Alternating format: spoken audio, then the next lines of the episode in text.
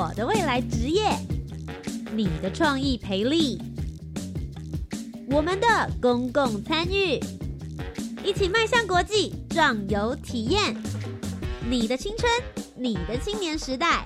这里是青年故事馆。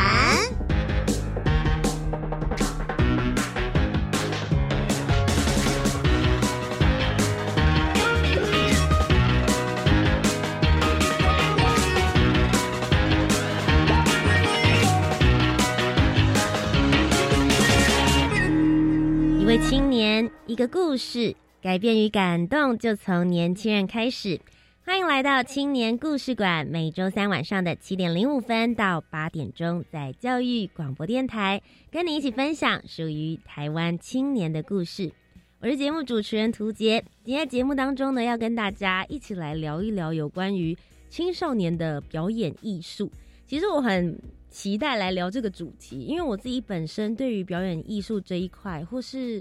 喜欢演戏，想要站上舞台，我应该也是大概从国高中生左右的时候。然后我高中的时候参加了学校的戏剧社，那在当时高二就跟着我的学长姐们一起去参加了一个叫做花样的比赛。那那个时候我们会遇到。其他台湾的高中的学生，他们也是戏剧社的，然后大家彼此之间拿出我们写好的剧本，那很多人是拿出自己的人生故事，因为其实当时也都还蛮青涩的，可是彼此观摩之中，我觉得是可以在舞台上面感受灯光，感受故事的流动，然后真的你会从那个戏剧里面找到一些自己的力量。那对于当时在考试然后压力很大的我，我觉得是一个非常大的。一个可以救赎跟展现自我的空间，所以今天在节目当中呢，就来跟大家好好的分享。那当时之所以会有这样子的一个舞台，其实我觉得是因为台湾有很多的一些不论是专业人士或者是团体，大家有共同一起来推动。今天节目当中呢，为大家邀请到的就是他已经在这一块深耕了有十年以上，同时现在呢也是行政院的青资委员，就是要一起来推动台湾的青少年表演艺术。欢迎韩定芳，嗨，大家好。定芳呢，其实我们之前认识的时候，也是在教育广播电台。他当时就是带着你们那个时候正在推广，就是青少年表演艺术的学生嘛，对不对？对，就是也是跟你一样参加花样戏剧节的宜兰的同学。是我其实那个时候就有一种传承感，就啊，我以前就是这个样子，然后哎，又带着新的一批的人，大家不断的一起。跳入戏剧这个领域啦，不论你未来会不会再作为一个演员，就是以它为生，我觉得都会是一个很好的滋养养分。那定方今天其实还有另外一个身份，也会跟我们分享，就是同时你也是在行政院做这个青资委员，最主要也是在针对推广青少年表演艺术这一块吗？哦，对，因为行政院这个青年咨询委员啊，他就是一任是。两年的时间，然后其实是会是由各行各业里面大概十八到三十五岁这个区间的的青年组成的。那怎么被选上？就是说，因为我们其实就是各行各业被部会圈选之后，然后就是选出大概二十五个人左右这样。那因为我本来就是在推青少年的戏剧教育的这一些事情，所以就是就做自己嘛。所以其实进去，因为我就是。我因为在做这件事情被看见了，所以就被选进去这样。嗯嗯，对。今天节目当中呢，我们就一起来聊聊关于这些青少年表演艺术在舞台上的事，以及这些幕后推手究竟是在想些什么呢？马上要进入我们今天的专访单元。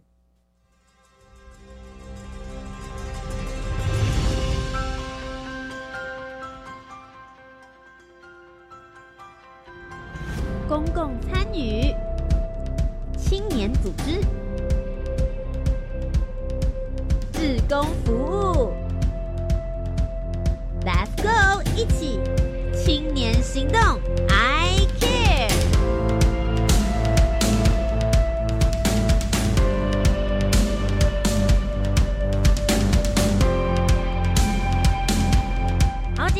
单元呢，刚刚跟大家打过招呼的就是定方了，嗨嗨。嗨，大家好，好，定方可不可以先跟我们聊一下，你当初为什么会踏入青少年表演艺术这个圈子？你是从什么时候开始关注到这个议题？就是跟你一样哎，你 以前也是戏剧社的，对呀，就是国高中生的时候，我就是高中的时候是戏剧社，然后其实就是也是因为就是朋，我觉得朋友真的是要好好的谨慎的交一下。怎么说？因为我那个时候就是就觉得说想要不知道选什么社团这样，然后刚好我们班上有一个戏剧社团的，他就说就是你办你来我们戏剧社团好了，就是会演戏什么。然后我就说可是我又不喜欢演戏，我说我我一点不喜。就是我觉得很害怕，我不想要站在舞台上被人家看这样。然后他就说没有关系啊，因为其实你加入我们戏剧社团，你还是有幕前幕后的事情可以做嘛。你不想要做演演戏的话，你可以就是我们有道具、灯光、音效啊、服装这一些。然后我就想说，嗯，其实我我对于就是怎么样组织成一出戏，我是有兴趣的。OK，因为小时候看电影都喜欢看幕后花絮，不喜欢看正片。然后我就想说，哦，好像还蛮有趣的。那就是我还要很谨慎问他说。所以确定可以不用当演员吼，然后他就说到底多不想演，超不想。然后他说，他说可以可以，就是你就是进去的时候，那你就跟我们学长姐，就是跟学姐说，你不想要做演员，你你想要就是当幕后。哎，我们这种目前的最喜欢这种人了。因为我们有的时候顾目前呢，光是自己的演技有没有磨好，这句台词有没有背好，我们都已经很焦虑，还会去管那些什么服装啊、灯光啊、道具。最喜欢这些我们背后的 support 的人。对，因为就是反正我就想说，好像我就是蛮奇葩的，因为大家都进去戏剧社团，都满是想要演戏呀，当女主角，就想要发光发热这样。但我就完全不想。然后我就进去之后，第一堂课学姐就叫我们自我介绍就算了，因为其实我觉得，反正我就是不喜欢对公众。讲话，然后觉得第二堂课学姐就发下剧本说：“来，现在每个人选一个角色上台演戏。”然后我就：“好的，不是跟我讲的不一样啊！” 我就这样看我那朋友，不是说好了吗？不是说可以不要吗？然后我就还是硬着头皮说：“学姐，我不想要演戏，我可不可以直接就打幕后就好了？”然后学姐就说：“不行嘞。”哇，朋友真的要慎选，是不是真的要慎选？而且他就因为这件事情，然后我就是在表演艺术、青少年表演艺术做十年，朋友是不是真的要好好选一下？然 后其实你那个时候进到戏剧社，O OK，终于有一个连接点，但后面的职场生涯是你自己选的耶。对，后面怎么啦？怎么好不容易离开社团，又没有同学之间的这些胁迫了？为什么你在大学就已经开始投入帮助这些青少年表演艺术？因为那时候，呃，反正因为我我们那时候学姐就跟我们说，我们戏剧社团都一定要参加一个花样年华全国青少年戏剧节，就是必参加，不管你就是有什么状况这样子。反正学姐蛮霸气的吧。然后，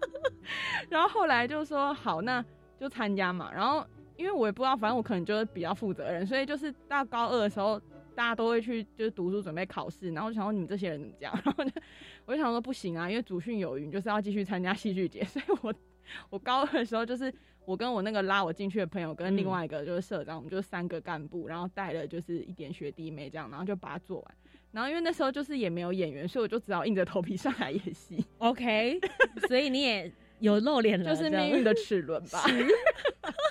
所以你就是本来从不想演戏，然后被霸气的学姐呃给了一些任务之后，后来你也成为别人的霸气学姐了。嗯。可能吧，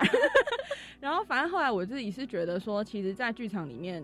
对我来说，演不演戏不是最重要，是我我觉得我好像有学到一些，就是学校跟考试没有教我的东西，就是团队合作啊。然后因为都是先有剧本嘛，所以怎么样从全局的眼光看待自己的分内工作，嗯就是就因为我那时候第一年那时候不不想演戏，所以还是后来有很如愿的当上就是舞台组这样子。然后我们那时候就是会先研究剧本，然后看。场上的大道具有哪些？小道具有哪些？然后每个角色他可能是就是，如果是要呃建构他的空间的话，会是长什么样子？嗯，那我就觉得这个嗯摸索的过程是有趣的，而且是你知道目标就在那边。然后可是虽然你不知道目标明确长怎么样，但是你会跟着大家一起往那个目标去迈进的这样子的团体的过程。嗯，我会觉得说它是有点就是算吸引我的地方。然后我觉得我在那边学到很多，所以。反正我觉得我这个人可能以前江湖气也比较重，我就那时候高中毕业考大学的时候，我就想说，哎，我现在比时间上比较有弹性啊。是，那我如果我已经有一点点能力的话，我要怎么样去做一些回馈？这样，然后我就回首我的过往十八年，我就在思考说，你当时才十八岁好吗？你是回首过去，就是回首一下。OK。哎，哪一个部分是我在哪一个阶段我是学习到最多，让我最有感觉的？然后我就第一个马上是想到我参加花样戏剧节那两年，对，所以我就想说，好，那如果是这样的话，我就去问问看这个团有没有什么就是实习的机会，或者是我可以就是加入的部分。对，然后因为那时候我大学考的是世新大学广电系，是，然后我们班上刚好有一个人，他就是有在当实习团员，他就说，哎，我们就是最近就是因为戏剧节就是，呃，暑假的时候他演出就最忙，最需要人，他就说我们现在就是有需要人，你要不要来帮忙？我就说好，我要去。对，然后我就去，然后就开始就是慢先先从戏剧节开始做，就是从参高中参加的人变成是主办方，然后去协助。就是我都会觉得他是我的学弟妹，不管是哪间学校，嗯，然后就是把这个演出要做完，就是我的目标这样子，嗯，所以其实你后来就以你自己也算蛮积极的啦，嗯，那后来就以实习的方式，然后参与了这个戏剧节，后来也成为里面的正职员工，甚至还成为团长，对，就莫名其妙这样子一路当上去。你后来在就是青艺盟，我们刚刚提到了青少年表演艺术联盟的话，待了多久的时间？如果从那个。大学大一开始算的话，就是差不多十三年吧，十三年的时间哦。对对，你真的是所有青春岁月 都跟着这些青少年们一起走了耶。我想问一下，你自己刚刚有提到说，你觉得在回首时，当年 大学的时候回首你十八年以来的生涯，你觉得这一段时间是给你最多养分的？你觉得你从里面真正有看到些什么，能带给台湾的青少年些什么？嗯，因为我觉得就是，我觉得青少年时期很很有趣，就是说我们就是开始有想要长出一些自己的世界，可是我们同时又会被就是过往的经历啊给深深的影响。然后我觉得在这个阶段，它其实有一个收拢跟收敛是很重要的。那我觉得戏剧它是一个很好的方式，就像刚刚涂杰你有讲到说，其实我们演出很多都是在演自己的，就是自己的故事。很多是这样吧？你那个时候高一高二没有把自己的故事啊，就最多的嘛就是演学生、教室同学怎样，就一每每一场戏都有很多制服啊。对对对，啊，不然就老师啊、爸妈啊，就是这一些。我跟你们说，我回去看我以前高中的时候的剧本啊，那个时候你知道吗？就只是。那个小男女朋友小情小爱爱来爱去，就好像一部很严重一样，就是为赋新词强说愁了。然后一定要什么爸爸妈妈叫你一定要考试啊，大家都不了解我。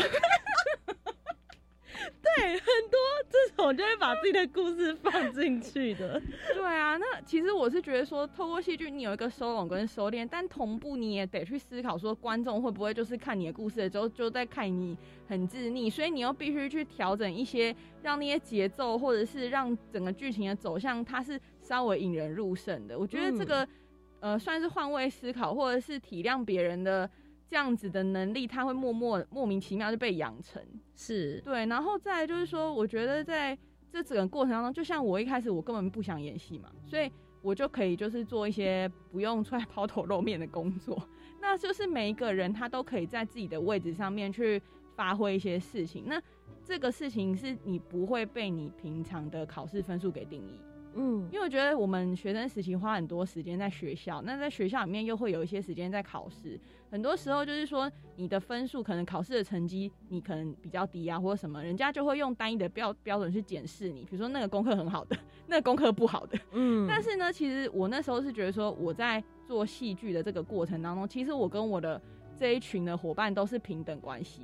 我们只会在乎说，我们的事情有没有做完，有没有做好，有没有朝着我们大家一起想要那个。方向去前进，那我觉得那个比较差异就没有了的时候，其实你就可以很投入在你的工作，是说我怎样让整出戏可以更好。嗯，对。那我很好奇，因为其实青少年当时想要做。能够表演的好，它中间其实是需要经过一段培养的时间的。那你们当时在青艺盟里面，除了做这样子的，就是花样系列的一些活动之外，你们是否还有做一些其他的引导，或者是课程，甚至是工作坊？你们从哪一些面向来切入协助呢？嗯，因为其实花样戏剧节它的宗旨就是在于说要让嗯青少年自己完成一个戏剧的演出，所以戏剧的元素很多嘛，就是包含编剧、导演、表演啊。或者是说技术层面的灯光、音效、舞台、服化这一些，那嗯，我们其实每一年戏剧节是暑假演出，可是前面半年就会有培训的，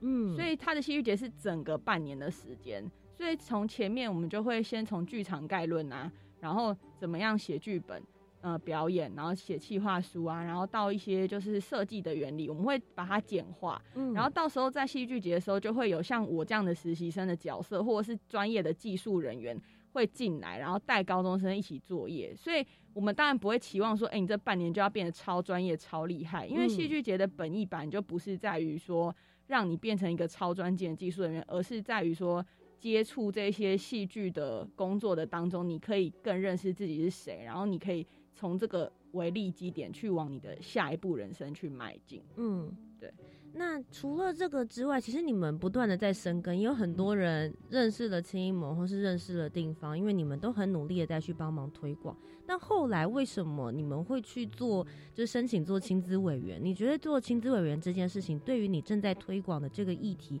有什么样子的帮助吗？其实我觉得会让人家更加的认识，说其实表演艺术或者戏剧这个东西，它其实可以应用在很多的层面。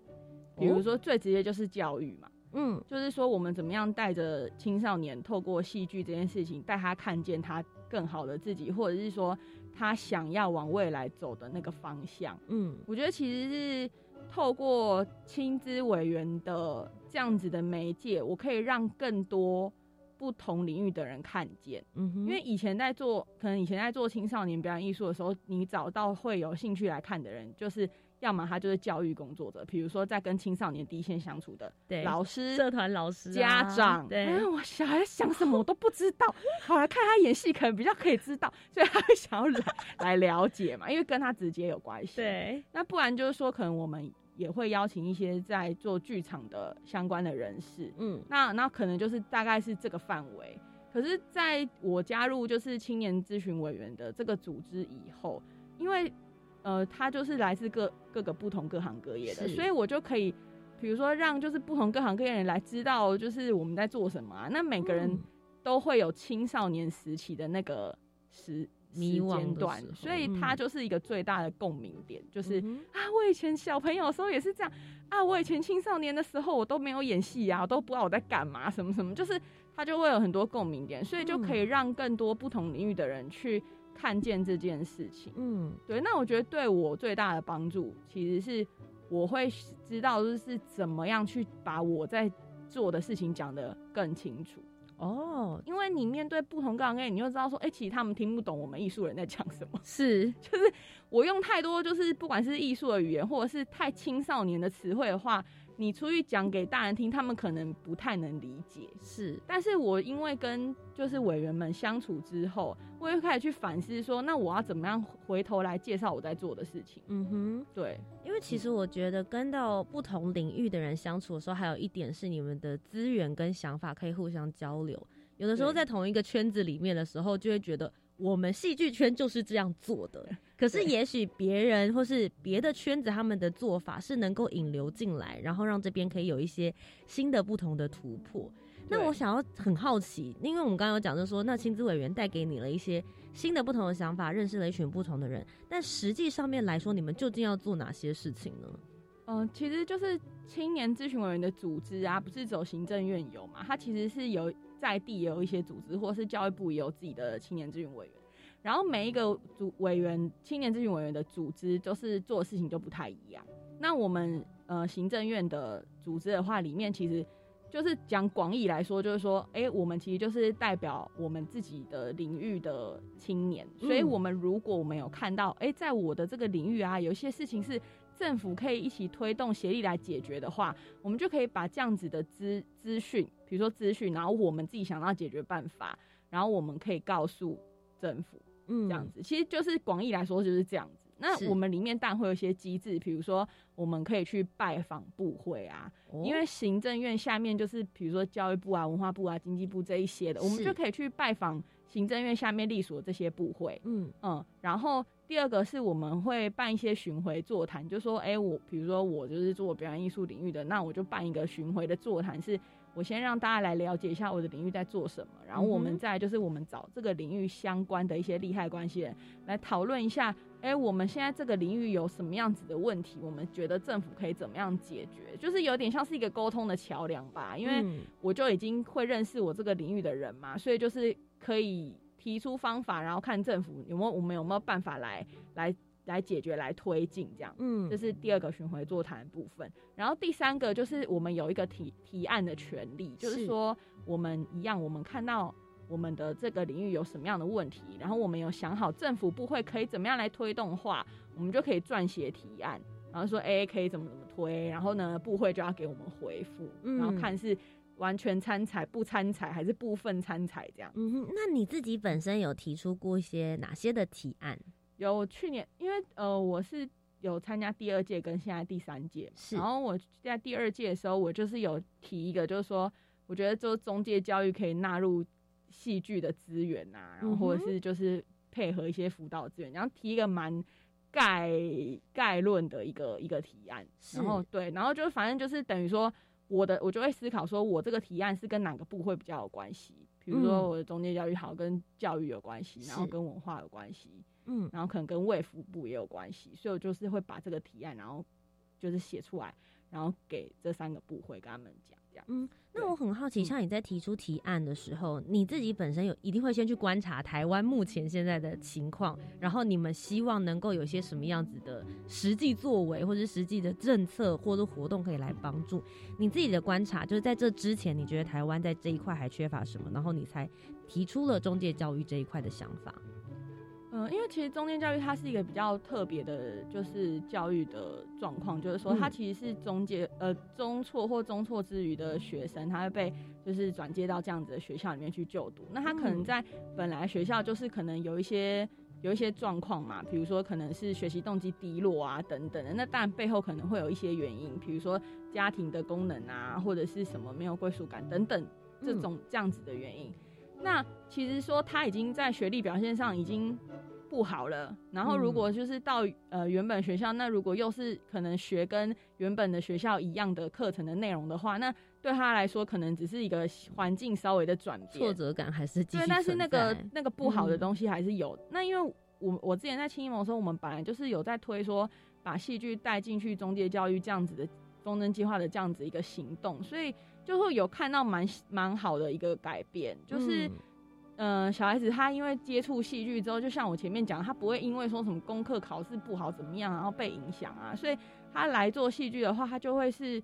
可以可以说，哎，我有一个站上舞台的成功经验。嗯，然后一方面我们也可以把就是，嗯，小朋友的故事去阐述给社会大众听嘛，就是说你看到的这一些可能。我们说八加九或不一样之类的小朋友，他们其实是有一些故事啊，或者是他们有一些不同的生命境遇的时候，就是他其实是可以理就就是创造一个彼此理解的空间。嗯，对，所以我就是想哦，那反正就把我自己的想法就是说，那反正就是在做这件事，就把它提出来。是，对，其实就会变成舞台是一个很好的媒介，也让我们可以去认识他们。就像我们刚刚有讲的嘛，我们在。演出的过程之中，很长也会把自己的生命故事，会想要一起放进去来去做传达。那刚刚其实地方就有提到了，在中介教育这一块，其实他一路上也有经历过很多的经验，同时也有很多的辅导、演讲，甚至是工作方的一些模式，里面一定有听到很多青少年的一些故事。在下一段节目当中呢，我们就跟大家一起来听听。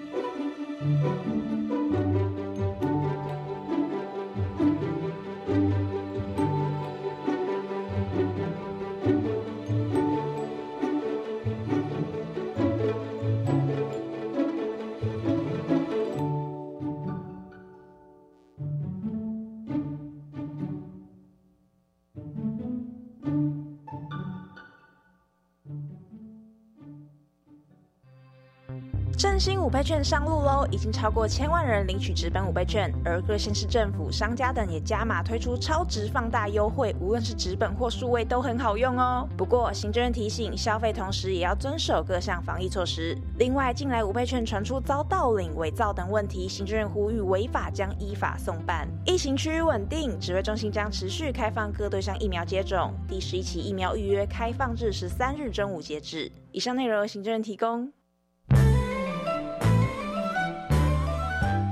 好的老师让学生变得更好。老师们的教育爱是如何用各种创新的方式引导学生呢？欢迎点阅国立教育广播电台 China Plus 主题频道，在教学路上让孩子更好，听见师铎奖教师的亮点。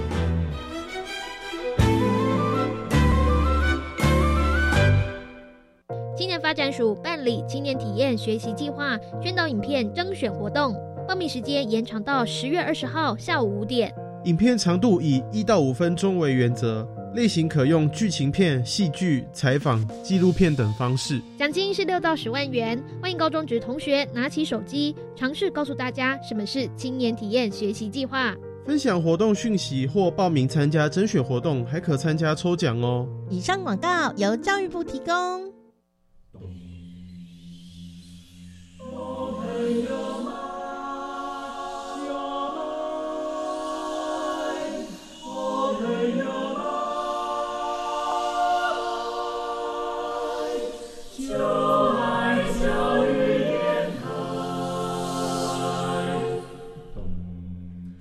们是台北室内合唱团，您现在收听的是教育广播电台。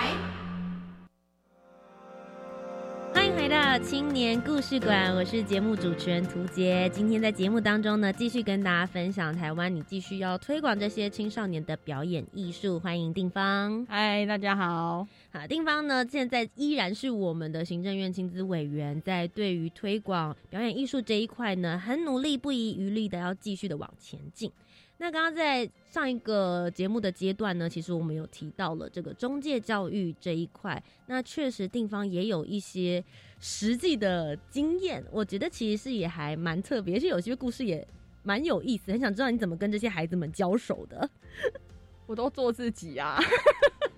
我觉得从上一个阶段就可以很知道，你连在节目当中都操作自己，笑声豪迈，然后我们我们两个已经进入自己的回忆圈了。我不晓得大家有没有这种感觉，就是两个都以前都在花样，然后都在舞台戏剧这一块，我们就自己聊得很开心这样子。因为我觉得其实我后来是以我是都做完之后回头看才发现，就是说。因为其实你跟青少年相处的时候，我觉得青少年是一个非常敏感的族群。嗯，如果你对他们有一点过多的讨好，或者是你自己很害怕的话，其实他们都马上就会发现哦。但他们发现，他们也不知道他们自己有发现，但是他们就会，比如说对你的态度就会不理你，或者是会觉得说这老师很弱哎，什么就是会有这样子的心态产生。所以其实我后来发现说，哎，我。就是因为在这么长的过程跟青少年相处，我得到很好的训练。嗯哼，就是我怎么样在第一秒面对人群的时候，我是可以把一个自信的样子展现出来，让他们是被我吸引的状态，而不是我去追着大家屁股后面跑，说你要听呢，对，你要怎样怎样专心注意。我就觉得我就不需要做这些事，是对。那在面对我们所谓的呃，比我们统称叫做特殊境遇青少年好了，就是。对他们来说啊，就是更需要这样的特质。你必须一定要就是让他们觉得你是很有自信的人，不然他们马上会就是说骑到你的头上，因为他们看过的状态已经是太多了。对他们见过的世面已经就是比你广很多了。如果你还要就是说在那边畏缩啊、害怕啊什么的，一定就马上就被解决。是，不过其实你们进去里面的时候，就是你刚刚有提到，是把戏剧这一块带进去嘛？那你会觉得戏剧这一块对他们来说会有什么样子的实际帮助？有没有发生过什么样子的状态或故事让你觉得很有趣的？嗯，就是其实我在嗯去年的时候，就是有进到那个青少年的矫正学校，就是青少年收容人这样子。嗯，那。嗯，里面的青少年就是都不不能出来，就是连我们进去教课也是哦，就是你要进去之后，就是大门关起来，然后再下一个门关起来之后，你才能去下一个下一个地方。哇塞，好电影的感觉。对，然后手机什么通通不能带进去哦。对，然后就是那时候进去就是带了呃大概我去那个呃城镇中学新竹城镇中学，然后带了两堂戏戏剧的课程这样。然后其实很好笑，就是怎么了？我本来以为是个严肃的故事，他突然就笑了起来。因为我其实因为就是有时候我们说戏剧都是从生活出发，对，所以就是有时候就是我就会给一些情境，比如说就是什么暗恋别人这种的，OK，大家一开始都觉得莫名其妙，然后我就觉得说完了他们会打我，然后算了打我就算了这样子，然后反正当我觉得就是嗯我进去的时候就会看到说其实每个呃收容人的背后他都有他的故事，比如说就是我会呃请大家就是摆一些姿势，然后讲台词的时候，他们给出来的台词其实是我没有很脆弱。或者是我们什么时候可以再见见面之类的，因为他们可能没有办法，就是就是很自由的，就是出来，所以对他们来说，就是见到想要见的人啊，然后或者是就是这个内心的情感其实很浓烈的。嗯，然后那时候去上课的时候，我印象很深刻，就是说每次啊，就是我上一上课，大家都很投入哦，可是只要。哇！一有老师开门，然后说，比如说“叉叉叉”会客的时候，然后所有人都会马上就是注意力就是会不见，他们就会立刻看门外，因为他们想要知道有没有他的熟人来跟他会客，有没有人来看他这样子。对，所以其实对他们来说，这件事情心里是很在意的啦，心里很在意啊，可是不一定会表现出来。嗯哼，有的时候在这个年纪的时候，可能也会有一点尴尬，就是很在意，可是心里有一些矛盾，或是。有点傲娇感吧？对，然后就是反正，因为我那时候我上课的时候，一开始我都会先做一些很有趣的事情嘛，所以我就说，因为就是也是要做一些肢体开发，让大家就是比较有精神这样。然后我就说，那我们现在用身体的不同部位带着那个我们自己走路这样子。我说，那现在我们就会用骨盆腔带着自己走路这样，然后就是走路会很像流氓嘛这样子，然后就那大家就走的很尴尬，然后就是。就在那边啊，好奇怪啊，什么？然后就是在那边走的很尴尬。然后就后来就有一个 长得最凶的大哥，他就说：“奇怪，我们班不就流氓吗？我为什么走不出来？” 然后我就说：“你们也太可爱了吧？怎么回事啊？觉得他们很好笑啊。”然后后来就是反正就是请他们就是演，反正就是就是演戏。然后嗯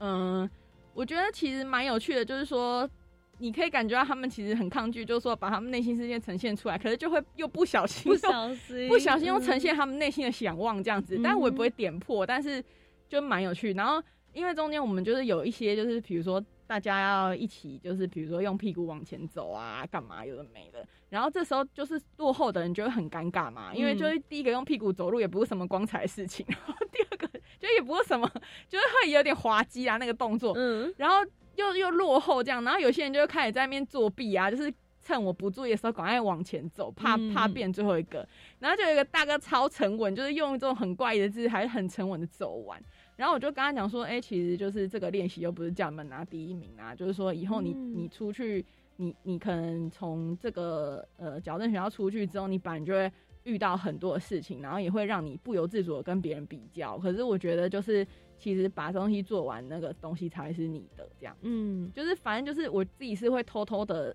就是迁入一些些 那个教育的成分，可能就是会现在。好玩有趣的事情之后跟他们说，这样。嗯，因为其实我觉得跟青少年相处，不要说青少年啦，我觉得我脱离青少年有一段时间了。对我们来说，学习有趣这件事情，其实也是能够启发你后面继续往下动力非常重要的一个部分。所以你用了有趣的方法引他们入门，后面其实也带入了一些你想要透过戏剧告诉他们的东西。有的时候很多人在看戏，比如说我们现在在看，不论是比较著名的一些戏剧，像今年台剧很红嘛，可能《活神的眼泪》啊，或者是大家现在很关注的《斯卡罗》，这个过程里面，大家都会觉得说啊，那是高光时刻，我就是把这个角色演好。但事实上，它还是里面可以传递一些能量在他们的心里，是能够有一些长尾效应的。对，而且我自己是，我自己是觉得你跟你的伙伴一起做一些很丢脸的事情，也是蛮好玩的，就是大家一起丢脸呐，然后感情就会变比较好吧？我不知道我猜的啦。那其实你们也蛮用心的，有的时候你们也会做一些道具，用真心想要换他们的真心，对不对？因为我那时候就是觉得说，嗯。我不知道，因为我我觉得说，不管大家因为什么原因进到这样子的，我们以前叫做少年监狱的地方，好了，就是不管什么样的原因进来这边啊，那也不是我可以控制，也不是他可以控制的嘛。让我觉得我可以带给他们，我自己觉得比较呃，往可以往前走的能量的话，就是我很乐意做的事情啊。所以我那时候上课的时候，大概是二十个同学吧，然后我就呃。在那边折爱心，折二十个，然后里面就是会写一些不同的话，比如说就很简单，我也不想要掉书袋，就是大家就会说什么，如果跌倒了的话，你就先躺一下也没有关系什么的，就是这种话，或者是说呃，写说什么，就是只要活下去就会有很有趣的事情发生哦，什么的，就是我就自己，因为我是自己想做这件事情，然后我就在那里写，然后我写完之后啊，我就在课堂的最后，我就把那些。我就说来大家集合这样子，然后他们就在我前面，然后就把那个二十爱心样倒出来，然后我就说这就是我要给你们的一片心意，然后我就我跟他们讲说里面的话都会说话耶，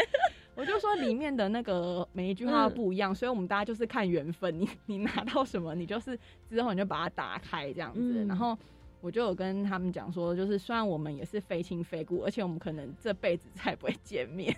嗯，然后我就说，但是反正我就说我的心很大，就分你们一点好了。然后其中有个同学就说：“老师，这是你的心碎掉变成一片一片的吗？”我说：“没有，不是哦，是因为我的心非常的大，所以我就也想要分一点给你们这样子。”嗯，然后我就说：“但是呢，我必须说，就是如果你们看完之后，你们就是把它丢掉啊，什么都没有关系。”我说：“因为我对别人好，我不要求什么回报，这本来就是我自己想要做的事情，所以。”即便你们之后丢掉了、撕掉了，我也没有关系，因为你有得到或是什么，那是你的选择哦。这样子，我就这样跟他们讲。然后我就看到说，这些人眼神全部都变了。这些平常凶神恶煞的大哥，他们一定是因为犯了很重的罪，才会来到就是所谓的这个矫正学校嘛。他们的眼神真的变得超级温柔。然后有一个弟弟还说：“老师，今天天气很冷，你要多穿一点。” 我就觉得也太感人了，超感人的。其实他们很真哎，我觉得对。可是因为其实我有发现到，因为我我上第二堂课之后，就是他们已经开始有点涣散，因为他们也不演了嘛。通常通常第一堂课一开始大家彼此盯一下，摸一下底会觉得想要给好印象啊，或者是摸一下你的底细。可是其实第二堂课的时候就。有更涣散的情况，或者是有一些人就会开始就是散漫，说我不要啊什么这种的，就反正我觉得他们也可，反正我觉得大家都聪明，大家都知道说，哎，他可能之后也不会来，然后差什么的这种的，嗯。但是我在之后做了这件事情之后，他们真的是对我就是非常的温柔的眼神。然后，但我就觉得说没有，就是反正这也是我自己想要做的啊，就是他们给我什么也没有关系。对，我觉得就是一片真心换来大哥的温柔啊。对对对。其实，在里面你会觉得说，好像透过戏剧，每一个人都是很诚实的，然后去面对自己很多不同的面相。但我觉得有的时候，除了好的地方之外，有的时候在舞台上面，我们会一起呈现的是自己也比较不好的那一面。因为我觉得，像我自己本身啦，我以前在舞台上很难哭，嗯，因为我会觉得说，我的职业是一个主持人，那我们在台上永远都是笑笑的，然后厂商很正面的样子，积极乐观、阳光，我好像只能够代表这些形容词。如果我有一些其他比较负面的，生气呀，或者是难过啊，觉得好像传递给大家的能量就会是不好的能量。我觉得这是我以前对于舞台上面我自己。我自己也有一个门槛，我会过不去。然后后来有一次，也是透过戏剧的模式，我拿到了一个脚本。然后那个脚本是一个十八岁的女鬼，对。然后这个角色呢，她是从小就是家庭上面，爸爸可能会这个酗酒啊，就是家暴她。但我人生从来没有过这些经历，嗯，对，所以我就会一直试着要去揣摩她的心境。然后我觉得，在这个过程就产生很多的同理心，嗯，那我也开始知道怎么去面对自己的情绪，跟他共存之后，我要怎么样妥善的告诉别人。所以，其实我觉得戏剧是不是也有这样子的能量，就是我可以去看到一些，不论是别人对我的压力、负面评价，有的时候我也可以好好的去面对它，跟战胜它。我自己是觉得说，接触戏剧会让我们可以更能够。体恤别人，嗯，然后因为脆弱这种事情其实是每个人都有，那其实戏剧它就是很真实的呈现出来，然后让你觉得你跟场上的演员是很靠近的。原来这个角色跟我也有相同的经历，这样，嗯，我就我觉得这个东西是很奇妙哎，你没有去真的经历过，你好像没办法了解。你自己在带孩子的时候，是不是也有曾经发生过在课堂当中，哎，对方的情绪可能就突然涌现出来的情况？哦，就是因为我之前就是有，我会跟那个社服单位合作，就是办也是办那种青少年的戏剧体验的课程。然后那个我有一次是办一个大概五天五天四夜的那种，那种就是算对超长，就是戏剧营队。然后服务的对象就是嗯社服单位的，就是会再去关怀据点的青少年。所以其实他们对于自己是更加没有自信的一个状态。嗯，然后或者是说，因为也是。可能有一些家庭的功能也不是说非常完备，所以所以就是也会有一些，嗯，怎么讲，就是跟人沟通上的问题啦。嗯，对，所以我那时候去营队的时候，就第一天呐，然后就有一个，反正就是我，因为我们中间会排很多不同的课，然后我有时候没课，我就在旁边，然后就想说奇怪，为什么上这个课的时候，一个女生突然跑来后面哭这样子，然后前面课程都还在进行，然后我就偷听了一下。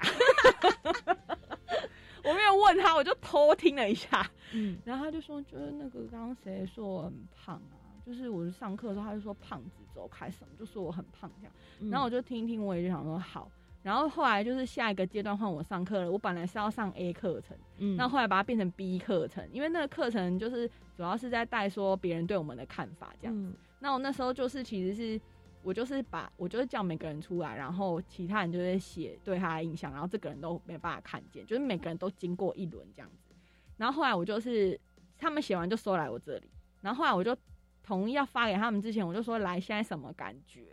这样，然后就有有有一两个呃小朋友就说很紧张，嗯，我很害怕，嗯，我说紧张什么？然后他就说，就怕被别人写坏话，这样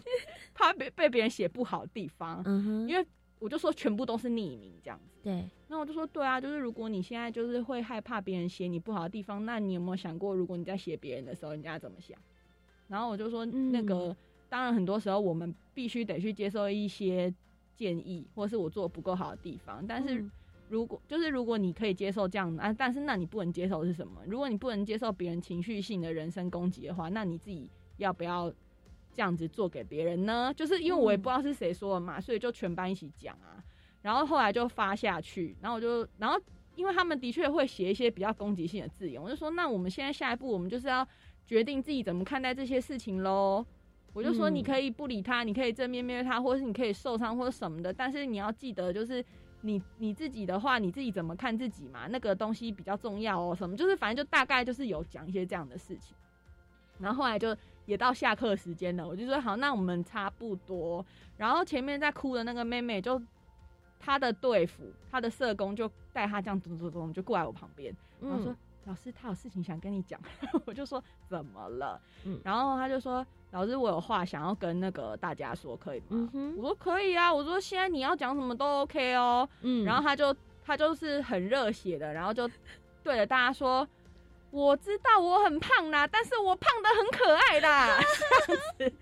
然后我当下就说耶，我就说来全部跟你击掌这样。我说我就因为我们是围一个圆圈，然后我就说来你到内圈，你到内圈。我说大家现在把手伸出来，然后我说你就这样跑一圈跟大家击掌这样子。嗯，对，所以我当下我也不知道到底是谁说他，谁谁攻击他或者怎么样，但是反正击掌的就是每个人都有份嘛。那他跟每个人击掌完之后，我就觉得。应该这件事情就可以被处理掉了，那也不用去追究是谁说的。是这个结其实就被打开了啦。对啊，然后我就觉得哦，好热血哦，这是什么热血漫画剧情啊？我觉得这就是戏剧很微妙也很厉害的地方。有的时候你会觉得它好像就只是好玩而已，我在演别人的人生，或是我不认识的一些东西，但事实上有时候也带一些心理治疗的成分在里面。就其实我自己是。就是觉得说，戏剧这个东西，它就是可以被应用到很多地方啊，不管是自我的认识啊，或者是团队的那种 team building 啊，或者是自我的表达，我觉得就是跟人这样子延伸出去的事情，它其实都是对我来说就是戏剧应用的一环。所以戏剧就不是走说，我觉得大家很可能小时候我们都害太害怕上台了，因为都很怕上来说要背去什么朗诵比赛什么，就很紧张嘛。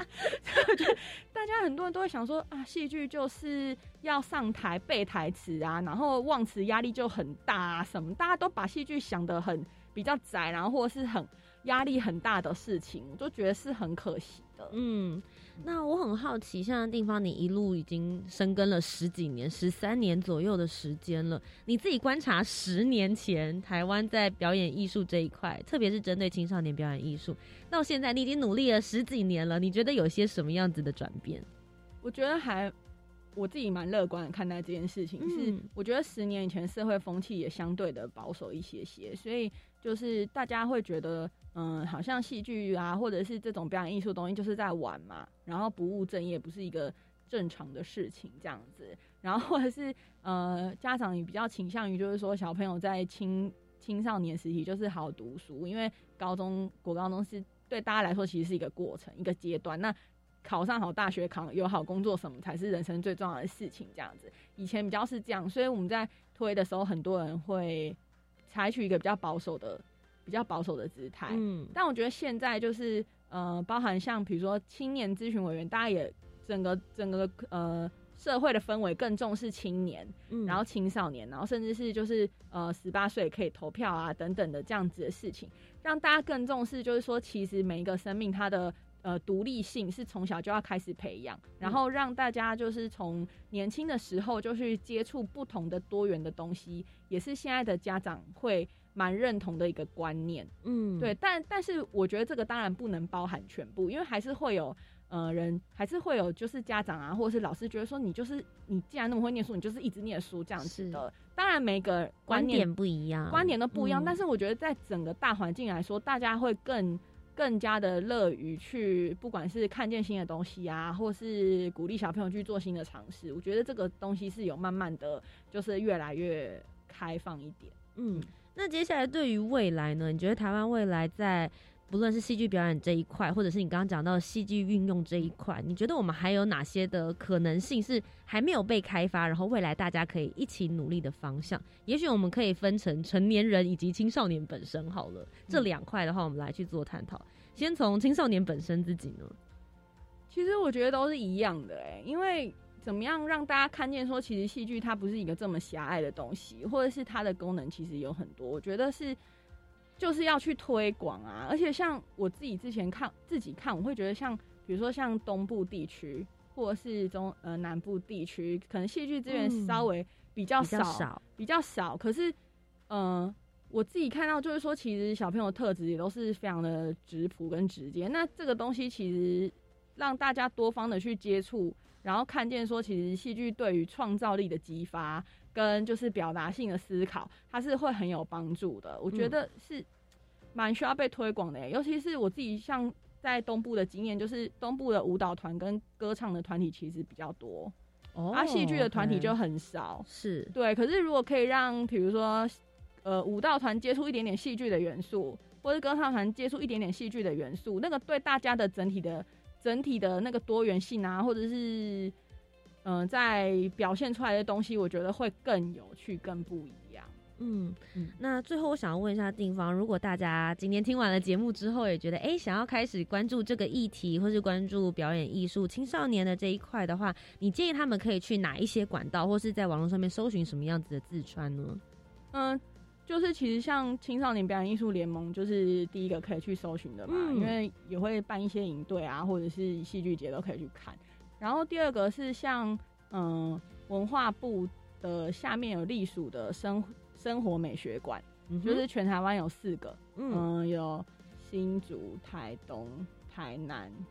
然后呢也都是在做跟青少年相关的艺术推广，所以就是也可以去查询这四间。美学馆办的活动，嗯哼，对，好的，那希望今天大家透过 节目当中呢，那个地方的分享，大家都可以更了解有关于台湾正在推广的这些青少年的表演艺术。我真的觉得啦，就是戏剧表演这件事情，很多人都说啊，那都写 gay 都写 end 的啦，但其实有的时候演着演着，里面也会透露出很多真实的情感，也会让你有一些很多不同的感动或者是体悟。这些你永远不晓得，也许就只是一个小小的启发。那个牙会一路跟着你成长，它会在什么时候长成一棵树，或是真正对你有帮助，你永远不晓得。我觉得这也是人生跟戏剧最奇妙的一个地方。今天非常谢谢定方来到我们的专访单元，谢谢你，谢谢。那么接下来的下一个单元，我们就一起好好的来听听，除了在推动表演艺术这一块以外，定方究竟还有在看些什么样子的书跟什么样子的电影来推荐给大家呢？I think, therefore I am。我思故我在。Hello，大家好，我是行政院青年咨询委员韩定芳。我要跟大家推荐的两个作品，一个是《鬼灭之刃》，因为我觉得它里面对于鬼的设定实在是太好了，就是其实是执念这件事情，然后让大家变成了鬼。嗯，所以。嗯，可以看一下。然后第二本是毛姆的人性枷锁，就是如果你觉得你的人生啊，现在就是面临的一些很崩溃的阶段啊，你就可以去看一下。呃，主角他是怎么样面对这些困境，以及他对于人生的所谓意义这件事情，他的定义是什么？嗯。今天非常谢谢定方来到我们的节目当中跟我们分享，他分享了一个很通俗的，然后分享了一个稍微有深度一点点的，大家可以循序渐进的来做阅读。非常谢谢定方，谢谢，谢谢。那也希望大家呢，也可以透过戏剧的方式找到自己，或是找到跟这个世界沟通的一个方法。那么今天在节目的最后，我们就一起来听听教育部青年发展署即将举办的精彩活动又有哪些呢？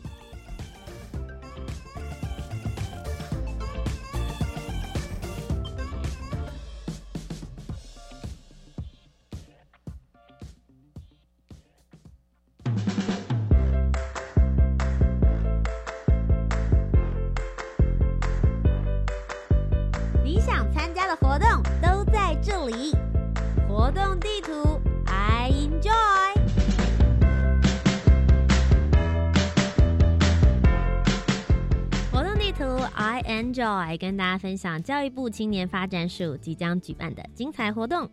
首先，第一个是一百一十年的青年海外志工交流沙龙。那目前呢，我们会陆陆续续的举办，一直到十一月一号为止，都有各自的场次。那最主要这个沙龙呢，是希望能够邀请许多组队服务泰国、柬埔寨、马来西亚的团队，以实际的案例探讨以及对话，来构思问题解决的最有效的方法。并且也会做媒合个别服务国内的团队，大家彼此串联，将资源发挥到最大的效益。相关的内容活动，大家可以搜寻这个关键字“青年海外和平工作团”，“青年海外和平工作团”就可以找到官方网站了。创创大学堂第五场的创创座谈沙龙，即将在九月二十三号，也就是明天进行线上的举办。为了点燃青年的新创火花，青年署所举办的这个创创大学堂呢，今年接下来在九月二十三号即将要举办的这个主题叫做“未来无界，技术激出新商机”。那欢迎对于新技术以及新兴产业创业有兴趣的朋友，可以踊跃的报名参加。只要上网搜寻 “user 创新创业”，或者是到教育部青年发展署的官方网站，就可以找到相关资讯。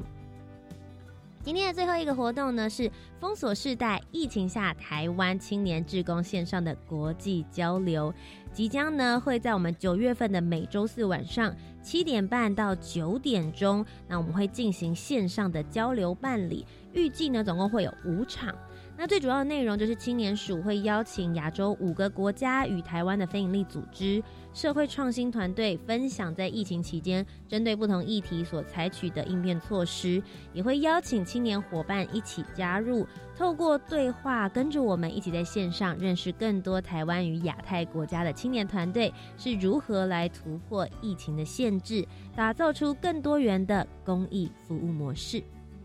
以上呢就是本周的青年故事馆。如果你喜欢我们的节目内容，不要忘记要锁定每周三晚上的七点零五分到八点钟，在教育广播电台。我是节目主持人涂杰。如果大家对于节目有任何的回馈要给我的话，也可以上网搜寻涂杰。我有 YouTube、Facebook 以及 Instagram 的平台，欢迎大家来多多交流喽。